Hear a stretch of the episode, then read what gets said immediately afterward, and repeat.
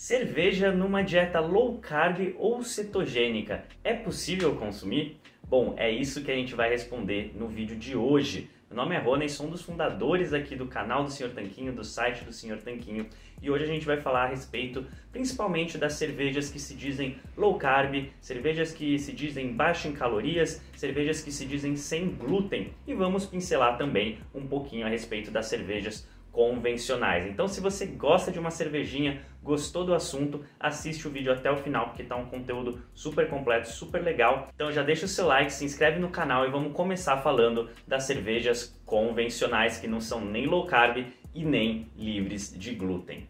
E a verdade é que existem diversos tipos de cervejas. Você já deve ter visto por aí cervejas mais claras, mais escuras, cervejas bem marrom, cervejas vermelhas, cervejas douradas, cervejas mais alcoólicas, menos alcoólicas, enfim, tem uma infinidade de tipos de cervejas. Todas elas têm como base água, malte, lúpulo e levedura que vai fermentar os carboidratos do malte, tá bom? Além disso, algumas delas levam também outros aditivos, como por exemplo arroz ou milho, que ajudam a dar volume e baratear a produção. Algumas podem levar aveia para deixar um pouco mais encorpada, outras podem levar alguns tipos de frutas ou especiarias para ajudar nos aromas e sabores, mas a gente não vai entrar nesse mérito aqui. No caso, a gente vai falar especialmente daquele tipo de cerveja que é o mais consumido no Brasil, que é conhecido como American Pale Lager e aqui no Brasil se popularizou como estilo Pilsen.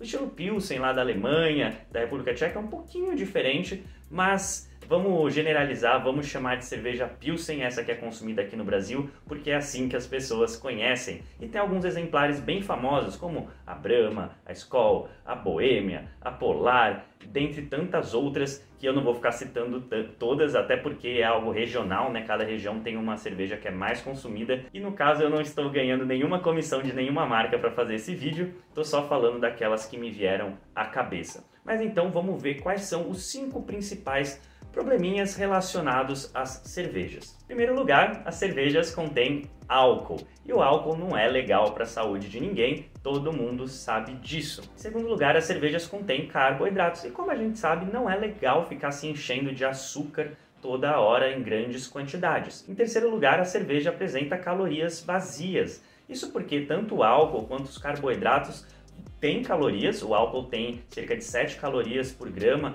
os carboidratos têm cerca de 4 calorias por grama, só que essas calorias, principalmente no caso da cerveja, são calorias sem nenhum tipo de nutriente junto e são calorias que não vão promover a saciedade. Então é por isso que a gente chama esse tipo de calorias de calorias vazias. Elas não vão te ajudar na nutrição nem na saciedade, mas podem te ajudar sim a ganhar uns quilinhos a mais se você exagerar. O quarto problema é que quando você passa de um certo ponto no consumo de álcool, isso pode te levar a decisões piores em várias áreas, inclusive no que diz respeito à alimentação. Então, se antes de beber você, por exemplo, estava resistindo facilmente a um pedaço de pizza, pode ser que depois de três latinhas de cerveja você já não resista mais a esse pedaço de pizza. Então, o álcool pode levar a piores decisões, inclusive na questão da alimentação. Em quinto lugar, a gente tem o glúten, que está presente nas cervejas convencionais e pode trazer diversos tipos de problemas em maior ou menor escala, dependendo do grau de sensibilidade de cada pessoa a essa proteína. Então tem gente que é totalmente intolerante ao glúten e vai lidar muito mal com qualquer quantidade. Tem gente que tolera um pouco melhor, mas ainda assim vai sentir algum tipo de desconforto. Isso varia de pessoa para pessoa, é claro, porém, em maior ou menor escala, provavelmente o glúten vai acabar afetando o seu intestino de uma forma ou de outra. Bom, analisando agora as informações nutricionais de uma cerveja, se é que a gente pode chamar assim, a gente percebe que elas têm, em média, cerca de 5% de teor alcoólico, ou seja, a cada 100 ml vão ter 5 ml de álcool, e tem cerca de 3 gramas de carboidratos a cada 100 ml de bebida. E um residual de proteínas, que geralmente é na forma de glúten, totalizando aí cerca de 45 calorias a cada 100 ml. Como uma cerveja em lata tem cerca de 250 a 350, dessa forma a gente chega à conclusão de que uma latinha de 350 ml tem cerca de 170 calorias e cerca de 10, 11 gramas de carboidratos. Como eu falei no início do vídeo, existem diferentes tipos de cervejas e tem cervejas que são mais alcoólicas, mais encorpadas, cervejas que vão ter maior então quantidade de calorias, já que vão ter mais álcool, ou então mais malte, isso vai configurar em mais carboidratos. Então a gente está passando o número para as cervejas que são mais consumidas no Brasil, as cervejas do tipo Pilsen, mas não vamos esquecer que outros estilos vão ter diferentes quantidades de álcool, carboidratos e, consequentemente, de calorias também. E aqui vale uma observação interessante. Muita gente acha, eu não sei porquê, que as cervejas do tipo puro malte têm menos quantidade de carboidrato que as cervejas que não são puro malte. Então, se você for comparar aí uma Brahma, que não é puro malte, com uma Heineken, que é puro malte, as pessoas tendem a achar que a Heineken tem menor quantidade de carboidratos. Mas não é isso que acontece, tá bom? Os carboidratos vêm justamente do malte que é usado para fazer a cerveja, tá? E o malte nada mais é do que um grão de cereal germinado. Então, geralmente é o grão da cevada, às vezes pode ser o grão do trigo germinado. E esse grão vai conter justamente carboidratos e glúten, tá bom? Então, se a cerveja leva malte, ela tem que levar malte para ser considerada cerveja então ela vai ter sim quantidade de carboidratos. A diferença é que as cervejas que são puro malte levam apenas água, malte, lúpulo e leveduras que saem durante o processo de filtragem. Já as cervejas que não são puro malte podem levar uma parte de arroz ou uma parte de milho, por exemplo, né, uma parte de outros cereais para ajudar na produtividade. Esses cereais ajudam a diminuir o custo de produção e dessa forma baratear o produto final, tá bom? Então essa é a diferença de cerveja puro malte e cerveja que não é puro malte, mas no final das contas, do ponto de vista dos carboidratos presentes ou da quantidade de álcool presente, essas cervejas, todas as cervejas convencionais que a gente chama aqui no Brasil de Pilsen, todas elas vão ter quantidades bem parecidas de carboidratos e de álcool e também de glúten. Bom, agora vamos voltar aqui à análise nutricional da cerveja e você poderia até pensar, poxa vida, mas se 100 ml de cerveja tem só 3 gramas de carboidratos, será que não dá para consumir um pouquinho por dia sem estragar a dieta? Realmente, se você tomar aí cerca de 100 a 200 ml de cerveja por dia, né, um copinho americano, não vai ser nenhum fim do mundo, isso vai configurar cerca de 3 a 6 gramas de carboidratos a mais no seu dia. Mas fala sério, né? Quem é que quando vai tomar cerveja toma 100 ml ou só 200 ml de cerveja? Geralmente esse não é o padrão de consumo, né? O mais comum é a pessoa consumir no mínimo uma unidade de cerveja, ou seja, uma latinha inteira ou uma garrafa de 600 ml. Dificilmente a pessoa vai consumir meio copo americano e parar por ali. Fora isso, a gente tem a questão do álcool, que vai estar presente nessa cerveja, e tem a questão também do glúten, que são duas coisas presentes na cerveja que não são legais para a saúde de ninguém, ainda mais para você ficar tomando em grandes quantidades diariamente e todo mundo sabe disso. Para complementar, essa cerveja não vai trazer nenhum tipo de saciedade nem nenhum tipo de nutrição para você. Por isso, a nosso ver, se você está querendo mesmo fazer uma mudança de estilo de vida, vale a pena também largar esse tipo de hábito para trás. Claro que não precisa ser uma mudança abrupta, mas tenta deixar essa cervejinha apenas para o final de semana, apenas para ocasiões especiais. E é claro que as escolhas aqui são totalmente pessoais, você é livre para fazer as suas, mas a nossa função no nosso canal é passar a nossa opinião sobre os assuntos que a gente se propõe a falar. Tendo dito isso, vamos ver agora um pouquinho a respeito das cervejas sem glúten. Aqui a gente encontra cervejas que são produzidas de maneira muito semelhantes às cervejas anteriores, porém o produto final vai ser livre de glúten, o que é ótimo para pessoas celíacas, por exemplo, né, elas não têm de se privar de tomar cervejas para o resto da vida, elas podem optar por essa categoria. Esse tipo de bebida pode ser obtida por alguns processos, como por exemplo, uma enzima que vai degradar a proteína glúten, ou então por meio de um processo de filtragem. Fato é que o líquido final vai ter uma quantidade ínfima de glúten, praticamente desprezível. De toda forma, elas continuam com características similares às cervejas convencionais, do ponto de vista dos carboidratos, do álcool e a intenção é que o sabor e o aroma também permaneçam inalterados, tá bom? Claro que tem gente que vai tomar uma cerveja sem glúten, vai achar que não é tão gostosa, outra pessoa vai achar gostosa, mas enfim, isso é uma questão de gosto. E existem alguns exemplares que estão chegando no mercado. Um exemplar famoso é a Stella Artois sem glúten, que é muito similar à Stella Artois convencional, eu já provei, já conheço as duas e acho muito parecido, tá bom? Então se eu tiver que optar entre uma das duas em alguma situação, eu vou escolher a sem glúten porque ela é muito parecida do ponto de vista do sabor e do aroma,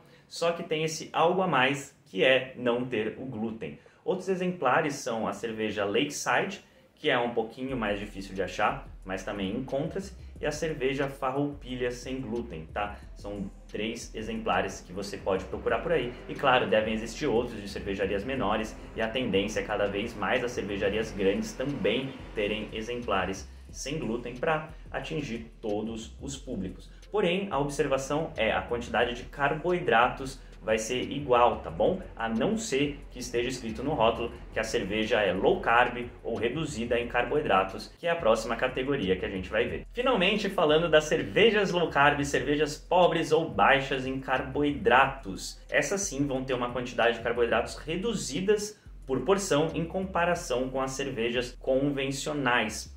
E existem algumas técnicas utilizadas para conseguir reduzir essa quantidade de carboidratos. Uma delas é deixar a cerveja fermentando por mais tempo.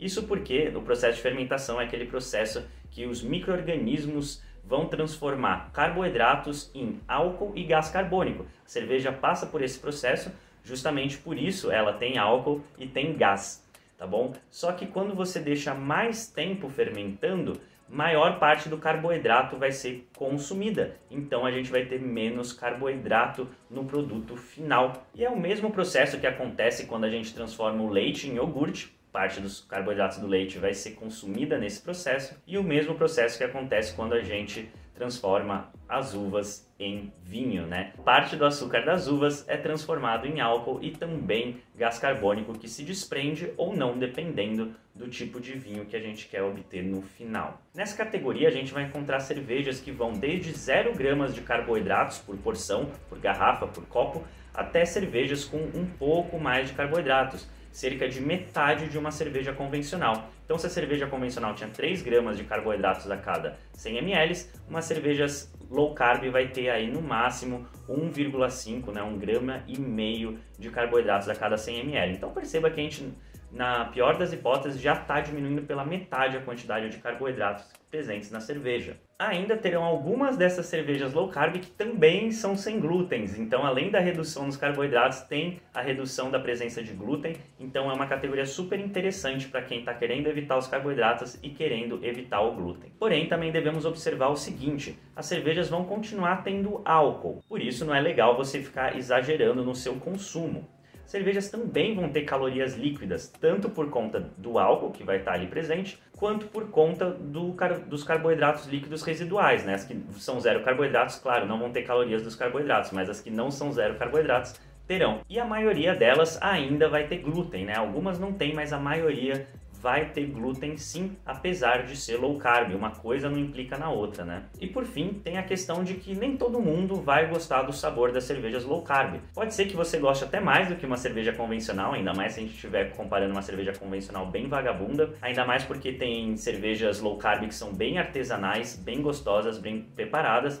porém tem gente que não vai gostar. Isso é uma questão muito de gosto e o que eu recomendo é se você tem interesse prove e decida se você gosta, se não gosta, porque com certeza é uma troca positiva a se fazer você trocar uma cerveja convencional por uma cerveja low carb ou até mesmo sem glúten, se você gostar. De toda forma, a gente tem que destacar, tem que lembrar que cerveja, seja low carb, seja sem glúten, seja cerveja convencional, jamais vai ser a base da sua alimentação a base tem que ser de carnes, ovos, legumes, algumas frutas baixo em amido. Você deve consumir isso em 90 a 95% do tempo.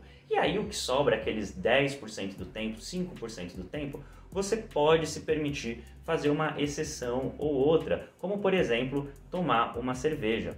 E se você quer saber como compor essa base do seu cardápio da melhor forma, como fazer escolhas inteligentes de alimentos para compor seus pratos, para compor seus menus, como inserir exceções da maneira correta, como ter realmente uma dieta emagrecedora que vai te dar resultados de perda de peso, vai melhorar sua saúde, você não vai passar fome e vai conseguir manter isso por longo prazo, então recomendo que conheça o nosso programa Cardápio Tanquinho. Vou deixar um link aqui na descrição, clica, dá uma olhada na página que a gente preparou, porque com certeza se você está buscando aprimorar sua alimentação, ter resultados emagrecedores e de saúde, duradouros. Então você vai adorar conhecer esse programa que a gente preparou com muito carinho para você.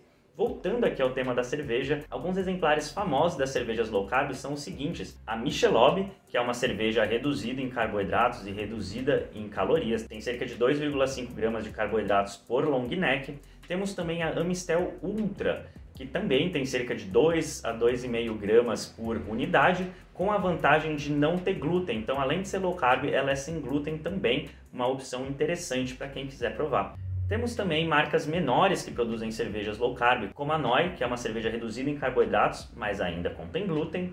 Temos ainda a Alma Cevada e a Baixa Gastronomia, que são da cervejaria Bruder de Minas Gerais, que são zero carboidratos e livre de glúten. E ainda temos a Life Lager, da cervejaria Albanos, que também é zero carboidratos e livre de glúten. Vou deixar link aqui na descrição para essas cervejas, tá? Se você tiver interesse em adquirir, clica no link que você vai para a página onde você vai poder comprar com envio para todo o Brasil. Estamos chegando na parte final do vídeo e esse foi um vídeo que eu gostei muito de fazer, isso porque há muitos anos, antes mesmo do Sr. Tanquinho, sou um entusiasta da cerveja, sempre fui atrás de estudar, de degustar rótulos diferentes, viajei indo atrás de cervejarias locais, cervejarias, micro cervejarias artesanais, cervejarias dos monges na Bélgica. Então é um hobby que eu carreguei comigo durante muito tempo. Ainda hoje gosto de degustar uma coisa ou outra diferente, mas realmente diminui bastante o meu consumo por conta da saúde, da alimentação. Então não é algo que figura em todos os dias da minha vida, muito pelo contrário, é algo bem pontual e quando eu vou tomar uma cerveja, eu escolho uma boa cerveja, uma cerveja de qualidade, uma cerveja que eu tenho muita expectativa ou que eu já conheço e sei que é muito boa.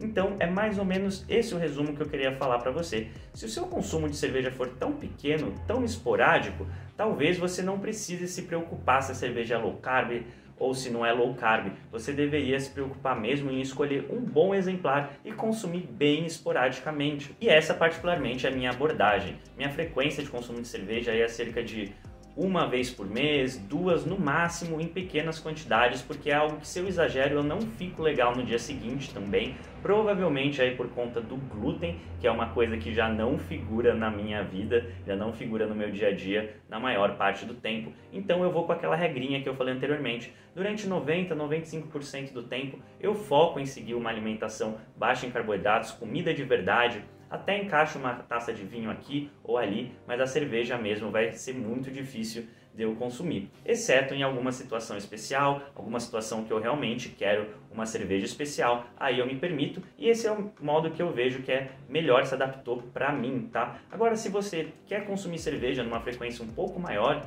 o que não é algo que a gente recomenda, mas como eu falei, é a vida de cada um, a escolha de cada um. Então, talvez seja uma opção para você optar por cervejas aí baixas em carboidratos e de preferência sem glúten. Pode ser uma alternativa para você testar e ver como são os seus resultados. Se você quer melhorar esses resultados, aumentar sua velocidade de emagrecimento, começar a emagrecer, estruturar uma dieta verdadeiramente low carb, saudável, que vai te proporcionar resultados, então recomendo que conheça o Guia Cardápio Tanquinho, tem link aqui na descrição. E como você viu, eu, na maior parte do tempo, prefiro consumir vinho quando vou consumir uma bebida alcoólica e é por isso que talvez esse vídeo aqui do lado que o Gui gravou para você, você goste muito, porque ele fala a respeito do consumo de vinho na dieta low carb e cetogênica. A gente se fala numa próxima. Um forte abraço!